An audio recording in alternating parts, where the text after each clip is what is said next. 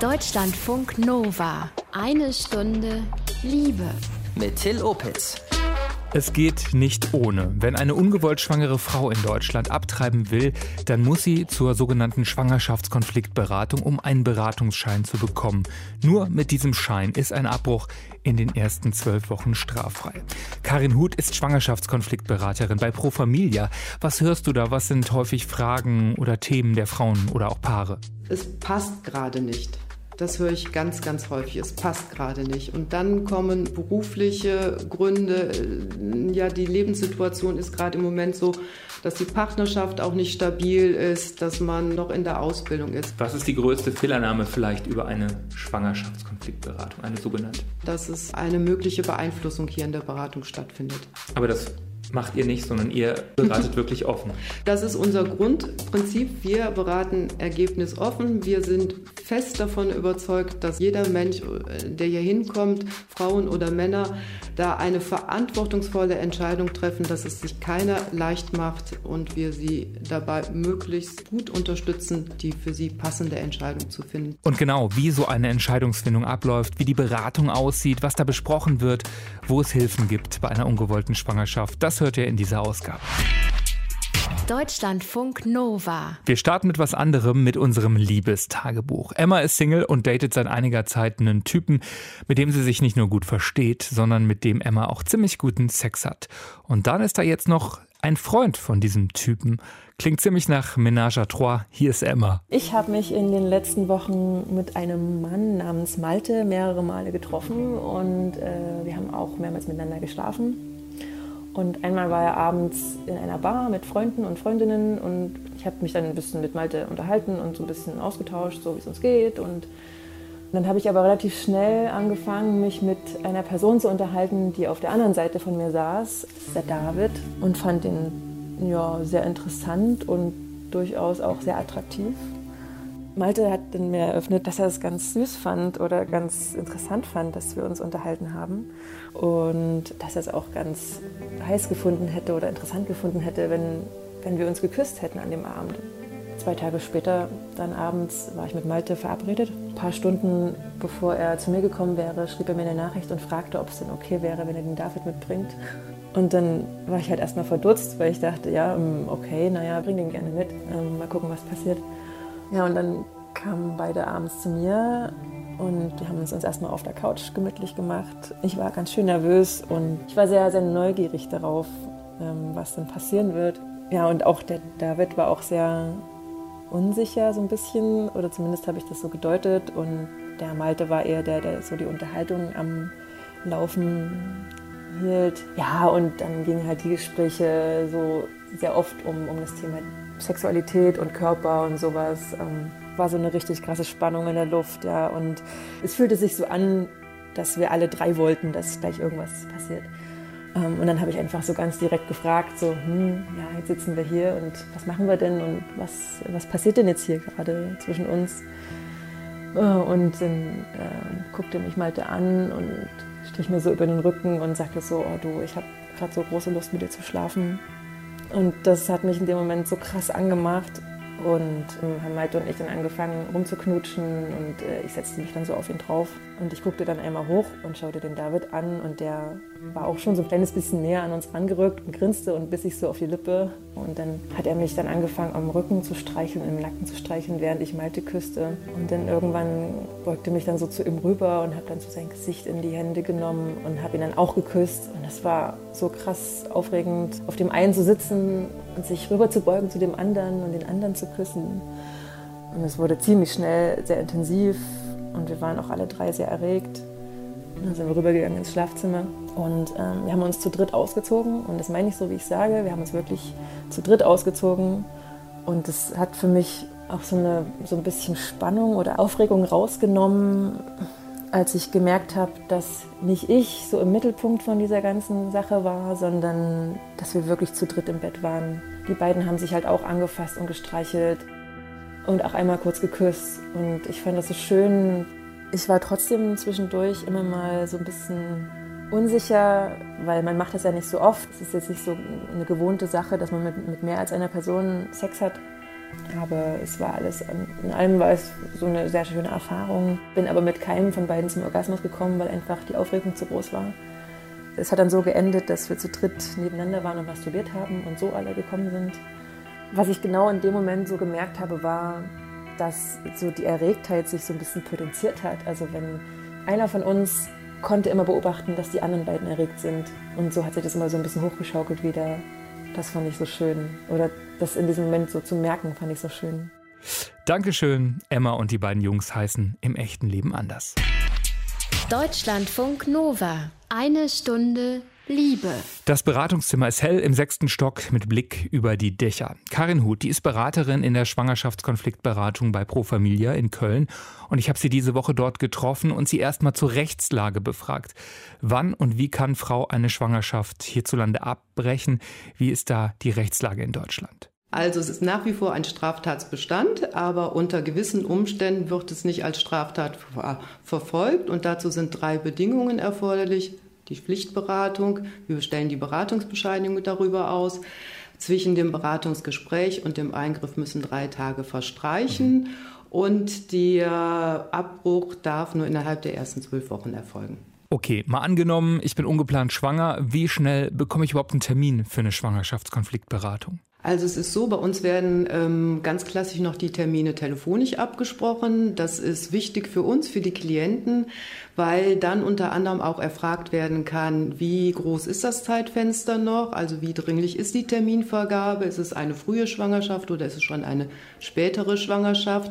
Und ähm, mit ähm, abgefragt wird auch, welche möglichen Beweggründe hinter dem Konflikt stehen, sprich welchen Schwerpunkt die Beratung nehmen wird. Spielen wir das mal durch. Ich komme hier zur Tür rein, habe eben einen Termin bekommen bei dir und dann, wie geht es dann weiter? Dann ist es so, wir holen die Klienten aus dem Wartezimmer ab persönlich.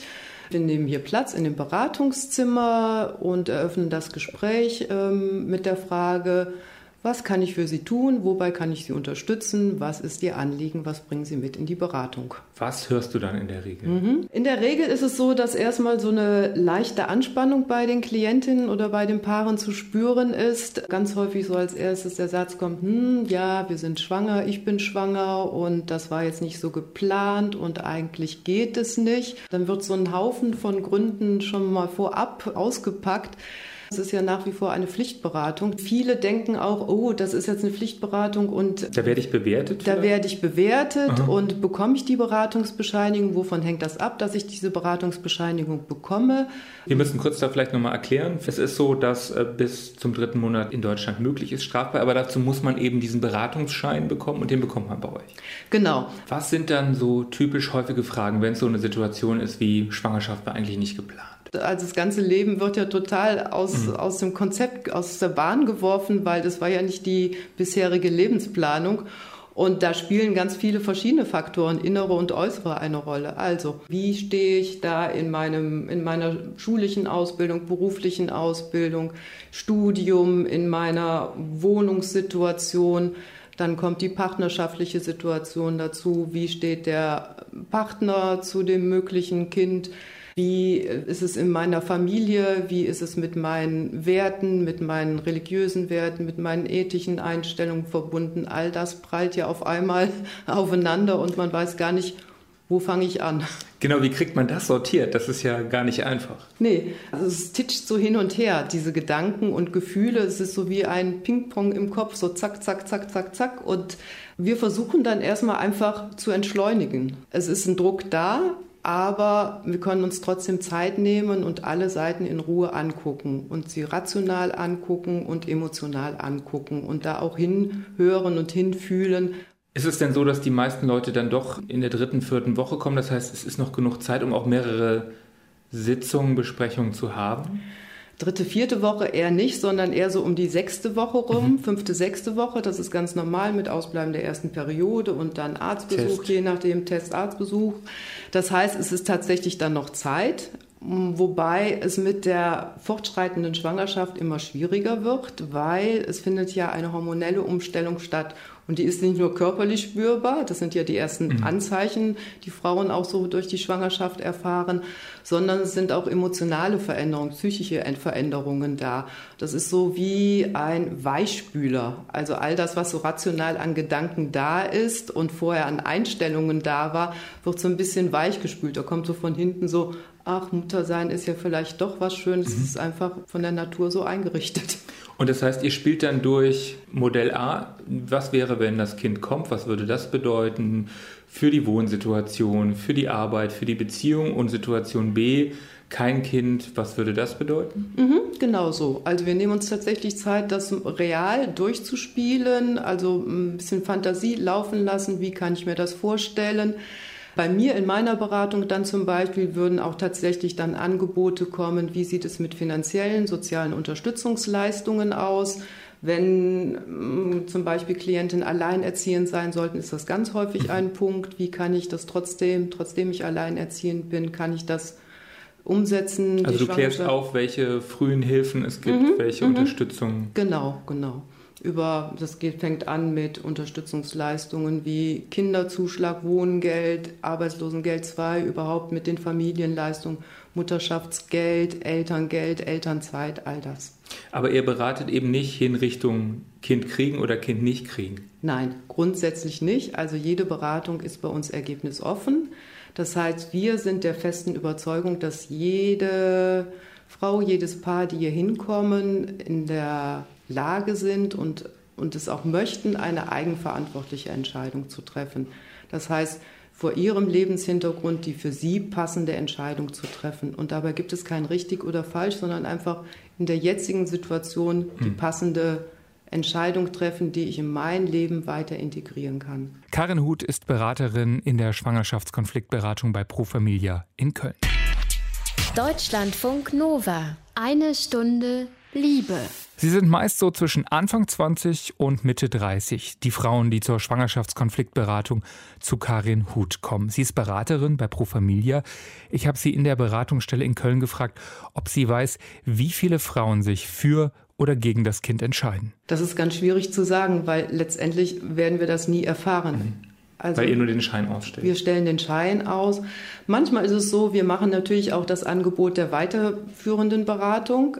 Das kann sein in der Schwangerschaft, wenn da Beratungsbedarf ist in, in psychologischer Hinsicht, dass irgendwas ähm, ja Unstimmigkeiten sind in der Partnerschaft oder für die Klientin selbst. Oder wir bieten auch Beratung an für nach dem Eingriff, wenn es schwierig ist, den Eingriff zu verarbeiten. Es kann ganz normal sein, dass erstmal nach dem Eingriff so ein Tief kommt, dass man fragt, oh, war das jetzt doch die, die passende Entscheidung für mich? Das hängt aber tatsächlich auch wieder mit diesen Hormonen zusammen, weil das, was alles für die Schwangerschaft aufgebaut wird und ja eigentlich neun Monate lang besteht, fällt nach dem Eingriff schlagartig wieder ab. Das heißt, es kommt nochmal zu zu einem Gefühlschaos und das sollte sich eigentlich im Laufe der nächsten Zyklen wieder normalisieren. Und wenn das nicht der Fall ist oder auch schon vorher, können die Frauen zu uns kommen und wir helfen dann so ein bisschen aus diesem Tief wieder rauszukommen. Du hast ja eben schon gesagt, ähm, diese rechtliche Situation, wie sie in Deutschland momentan eben noch ist, spielt auch eine Rolle. Das heißt, ihr seid diejenigen, die am Ende ja diesen Schein ausstellen dürfen, mit dem dann eben ein Abbruch straffrei bleiben kann,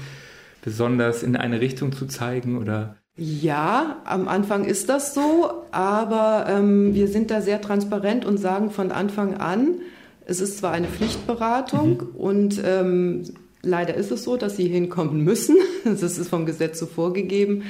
Aber es ist Ihre Entscheidung. Die Beratung soll nicht Sie in eine oder andere Richtung lenken oder beeinflussen obwohl das im Gesetz ja auch so ein bisschen drin steht. Also die Beratung soll ergebnisoffen sein. Sie soll aber die Frau ermutigen, die Schwangerschaft auszutragen und alle möglichen Unterstützungsleistungen dafür aus aufführen können. Und auf der anderen Seite heißt es aber auch, die, die, Frau soll nicht gezwungen werden, über ihre Beweggründe zu sprechen. Das ist ja sehr wischiwaschi. Sehr wischiwaschi. Ich höre da auch raus, wirklich glücklich seid ihr auch mit der Nein, wir sind Gesetzla überhaupt nicht. Gesetzeslage nein, nicht. Nein, sind wir nach wie vor nicht. Also es ist immer unsere Haltung, dass es keine Pflichtberatung geben sollte.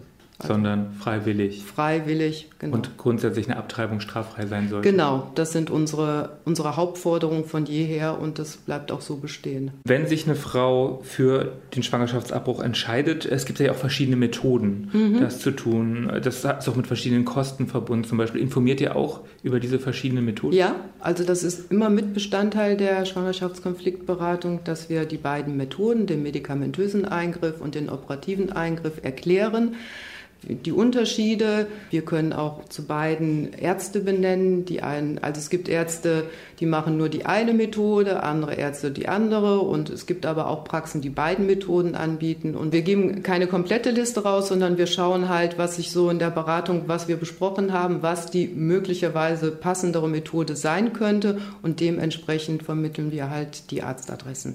Jetzt sitzen wir, jetzt sitzen wir hier in der Beratungsstelle ähm, in Köln, in der Großstadt ähm, gibt es hier eben auch dann ein größeres Angebot an Ärztinnen, ähm, zu denen man gehen kann, als wenn ich jetzt ähm, ja, auf dem Land bin. Ja, auf dem Land weiß ich überhaupt nicht, wie die Versorgung da ist. Also da graut es mir auch ein bisschen davor, da wirklich genauer hinzuschauen. Hier in Köln sind wir in einer recht guten Situation. Es ist tatsächlich so, dass hier 20 Arztpraxen den Eingriff anbieten. Wie leicht oder schwer ist es dann eben ähm, jetzt zum Beispiel hier bei euch im, im, Kölner Raum dann einen Termin auch innerhalb von einer Woche, sage ich mal, zu kriegen? Dadurch, dass wir ja halt in diese 20 Praxen haben, sollte es möglich sein. Es ist ja sowieso immer noch so, dass halt zwischen dem Beratungsgespräch und dem Eingriff drei Tage Bedenkzeit vergehen müssen. Dann wird natürlich da auch gesagt, wie weit die Schwangerschaft ist. Und ähm, von daher werden die Praxen dann auch wirklich zeitnah den Termin zum Eingriff anbieten können. Ich würde auch noch mal kurz gerne auf das Thema Kosten kommen. Das ist so, wenn man sich für einen Abbruch selbstbestimmt entscheidet, dann muss man das komplett selber bezahlen. Ja, das ist keine Kastenleistung. Ähm, es ist aber so, dass es vom Gesetz her so geregelt ist, dass ein Schwangerschaftsabbruch nicht dadurch verhindert werden oder nicht möglich gemacht werden soll, weil es an Kostengründen scheitert. Das heißt, es wird eine Kostenübernahme vom Land Nordrhein-Westfalen stattfinden. Ähm, dazu müssen dann die äh, Frauen zu ihrer Krankenkasse gehen, ihre Einkommensverhältnisse äh, nachweisen und dann bekommen sie eine Bewilligung über die Kostenübernahme. Hm. Sagt die Pro Familia-Beraterin Karin Huth. Ab einer bestimmten Einkommensgrenze werden die Kosten für einen Abbruch erstattet. Das gilt so genauso auch in den anderen Bundesländern. Deutschlandfunk Nova. Eine Stunde Liebe. Die meisten Frauen, die kommen so in der sechsten, siebten Schwangerschaftswoche zur Beratung, zur Schwangerschaftskonfliktberatung, so heißt es offiziell. In den ersten zwölf Wochen ist ein Abbruch in Deutschland straffrei mit diesem Beratungsschein. Aber was ist, wenn diese Frist abgelaufen ist, also wir in der Woche 13, 14 oder später sind? Ich habe Karin Huth von Pro Familie gefragt, ob es auch Fälle gibt, wo Frauen eben später zur Beratung kommen. Mhm, gibt es, sind aber tatsächlich selten. Und wenn es so ist, dann ist es so, dass es bei uns hier in Deutschland nicht mehr möglich ist. Die Frist ist abgelaufen. Andere Länder, in anderen Ländern gibt es andere Regelungen, aber dazu beraten wir nicht. Das heißt, wenn Frauen das dann machen wollen, müssen sie tatsächlich in andere Länder gehen. Genau. Es gibt ja trotzdem auch noch besondere Formen. Also wenn die Drei-Monats-Frist vorbei ist, ist ein Schwangerschaftsabbruch unter bestimmten Bedingungen ja noch möglich. Ähm, da ist zum Beispiel von einer medizinischen Indikation die Rede. Was bedeutet das? Mhm. Die medizinische Indikation das heißt, das Leben und die Gesundheit der schwangeren Frau ist in Gefahr und dann wird die medizinische Indikation ausgestellt. Und das heißt, dass dann auch noch eine Abtreibung, wenn ein Arzt, eine Ärztin das feststellt, mhm, mhm. nach diesen drei Monaten? Genau, genau. Das ist dann kein Straftatsbestand. Die medizinische Indikation oder auch die kriminologische Indikation sind keine Straftatsbestände. Und kriminologisch hieße zum Beispiel, wenn jemand schwanger ist aufgrund von einer Vergewaltigung oder ähnlichem? Genau, das wäre die kriminologische Indikation. Indikation, wobei bei dieser Indikation tatsächlich dann auch wieder die Zwölf-Wochen-Frist gilt, ähm, im Gegensatz zur medizinischen Indikation, die ja zeitlich unbefristet ist. Ähm, da beratet ihr auch? Beraten wir auch zu. Bei uns die Ärztinnen können sowohl die medizinische als auch die kriminologische Indikation ausstellen. Es gibt keine Beratungspflicht bei beiden Indikationen. Äh, wie lange begleitet ihr dann Frauen in so einem Prozess? Da gibt es kein Zeitfenster. Also das hängt einfach von dem Beratungsbedarf ab. Hm. Ich habe schon so ein bisschen rausgehört, die Rahmenbedingungen könnten besser sein mhm. in Deutschland. Welche Rahmenbedingungen wünscht ihr euch oder wünschst du dir für die Beratung? Wie würden es wirklich verbessern, die Situation? Ja, als erstes, dass es keine Pflichtberatung mehr ist, dass die Frauen wirklich ohne, ohne Zwang hier hinkommen, sondern hier hinkommen, weil sie einfach das Beratungsangebot nutzen möchten, um für sich nochmal Klarheit zu schaffen das kann sein, dass die Entscheidung nochmal bestätigt wird, die sie schon vorher für sich getroffen haben, oder dass sie Informationen bekommen oder Unterstützung, um eine Entscheidung zu finden. Dann als weiteres, dass es keine Geheimniskrämerei um die Arztadressen gibt, dass mhm. für alle Praxen es möglich ist, dieses Angebot anzubieten, ohne mit Anfeindungen rechnen zu müssen, Attacken von den Lebensschützern. Ganz Und dass wichtig. es auch Teil der Ausbildung wird, der medizinischen. Und dass es Teil der medizinischen Ausbildung wird. Da gibt es ja jetzt ein Netzwerk, das hat sich im letzten Jahr gegründet, Doctors of Choice in Berlin. Das unterstützen wir natürlich sehr, dass es mit Ausbildung, mit Teil der Ausbildung im Medizinstudium wird. Wie optimistisch oder pessimistisch bist du, dass sich was in Deutschland ändert? Huh. Änderungen bedarf. es bedarf immer einer Zeit und ähm, man soll die Hoffnung nicht aufgeben. Von daher, ich und wir geben die Hoffnung nicht auf. Dankeschön. Das war Karin Huth, Schwangerschaftskonfliktberaterin bei Pro Familia in Köln. Deutschlandfunk Nova. Eine Stunde Liebe. Wenn ihr schwanger und in Not seid, dann gibt es in Deutschland Hilfe rund um die Uhr an jedem Tag im Jahr unter der Nummer 0800 40 40 020. Kostenlos und auf Wunsch auch anonym. Anne-Kathrin Frische ist Leiterin bei diesem Hilfetelefon Schwanger in Not. Ich habe sie diese Woche gefragt, für wen ist diese Hotline gedacht? Das ähm, bundesweite Hilfetelefon richtet sich an Frauen, die ihre Schwangerschaft verheimlicht und oder verdrängt haben. Seit ähm, 2014 gibt es die vertrauliche Geburt und ähm, Frauen können seitdem eben medizinisch versorgt und auch vertraulich ihre Kinder zur Welt bringen. Und dabei ist das Hilfetelefon eine ganz wichtige Anlaufstelle. Auch melden sich bei uns viele Frauen, ähm, viele Ratsuchende rund um die Themen Schwangerschaft und Geburt mit ganz allgemeinen Fragen. Eben auch zu Zeiten, wo vielleicht ein Arzt nicht zu erreichen ist, eine Beratungsstelle nicht geöffnet hat und auch für all diese Fragen, also nicht nur bei so extremen Konfliktsituationen, sind Sie da? Ist es wirklich rund um die Uhr? Definitiv, ja. 24 Stunden an jedem Tag, auch am Wochenende, an Feiertagen, während der Nacht oder ganz früh am Morgen, spät am Abend, 24 Stunden. Wer hebt da ab, wenn ich diese Nummer wähle, die 0800 40 40 020? Bei uns arbeiten Beraterinnen, das sind alles Frauen Psychologinnen, Sozialpädagoginnen, andere Professionen und ganz erfahren in der psychosozialen Beratung von Frauen. Ist das eine Beratung eigentlich nur auf Deutsch, wenn man diese Hotline anruft oder helfen Sie da auch noch in anderen Sprachen weiter? In 18 Sprachen wird beim Hilfetelefon beraten. Deutsch und 17 weitere Sprachen und wir beraten in deutscher Gebärdensprache und auch in leichter Sprache. Dann können Sie beraten, aber es ist nicht so, dass man dann mit Ihnen über ein halbes Jahr oder so betreut wird, sondern Sie verweisen dann schon an Dritte. Ja, genau. Das Hilfetelefon gilt als Erstberatung und ergänzt oder ist im Zusammenspiel mit den Angeboten, die es dann vor Ort gibt. Das ist ähm, ganz wichtig, ein Auftrag von uns eben auch ins Hilfesystem vor Ort zu vermitteln.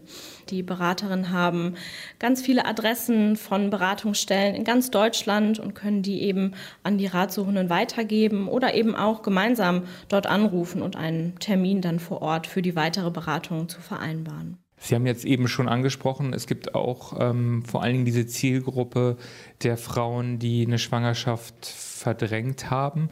Mit welchen Fällen oder mit welchen Schicksalen sind Sie da konfrontiert? Die Frauen ähm, haben gerade erst realisiert, dass sie schwanger sind oder haben es ähm, lange Zeit verdrängt, sich nicht eingestehen wollen und ähm, haben dann eben ganz viele Fragen, sind in großer Not, in einer richtigen Krise.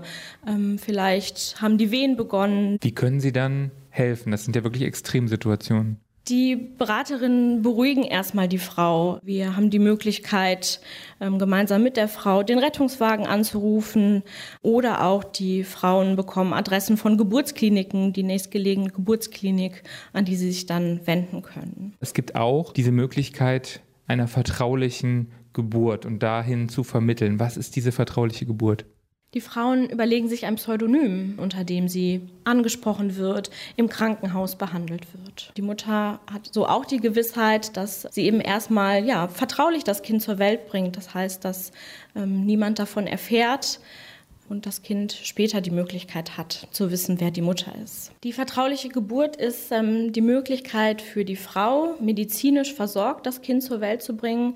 Das heißt, sie hat im Vorhinein die Möglichkeit, zur Gynäkologin, zum Gynäkologen zu gehen, Vorsorgeuntersuchungen in Anspruch zu nehmen, ähm, dort eben medizinisch unterstützt zu werden, auch Nachsorge zu bekommen.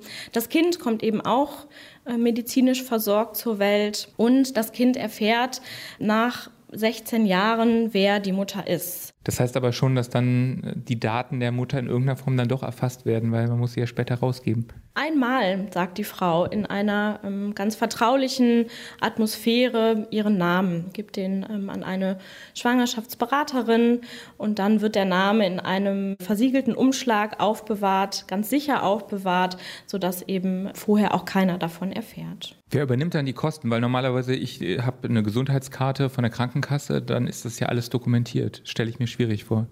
Ist überhaupt nicht schwierig. Der Bund übernimmt alle Kosten für die vertrauliche Geburt. Das heißt ähm, Vorsorge, Nachsorge und eben auch die Geburt an sich. Und dann einfach unter diesem Pseudonym. Genau so. Anne-Kathrin Frische war das vom Hilfetelefon Schwanger in Not. Dort wird Schwangeren telefonisch, per Online-Chat und Mail geholfen. In besonderen Fällen wird auch eine vertrauliche Geburt vermittelt. Das Ganze ist ein Angebot des Bundesfamilienministeriums. Hotline und Website verlinken wir euch auf deutschlandfunknova.de. Und es war eine Stunde Liebe schon fast für heute. Eins noch, eine Gratulation, die geht an Ines, 24 Jahre alt. Du hast zwei Tickets für eine Stunde Liebe beim Podcast Festival Ende Februar in Hamburg gewonnen. Herzlichen Glückwunsch. Falls ihr auch Interesse habt, dabei zu sein am 23. Februar im Grünspan in Hamburg. Es gibt Tickets. Schaut mal auf podcastfestival.de. Vielleicht sehen wir uns da ja schon bald. Für heute danke ich euch fürs liebevolle Lauschen. Ich bin Till Opitz. Ahoi. Deutschlandfunk Nova. Eine Stunde Liebe. Jeden Freitag um 20 Uhr. Mehr auf deutschlandfunknova.de.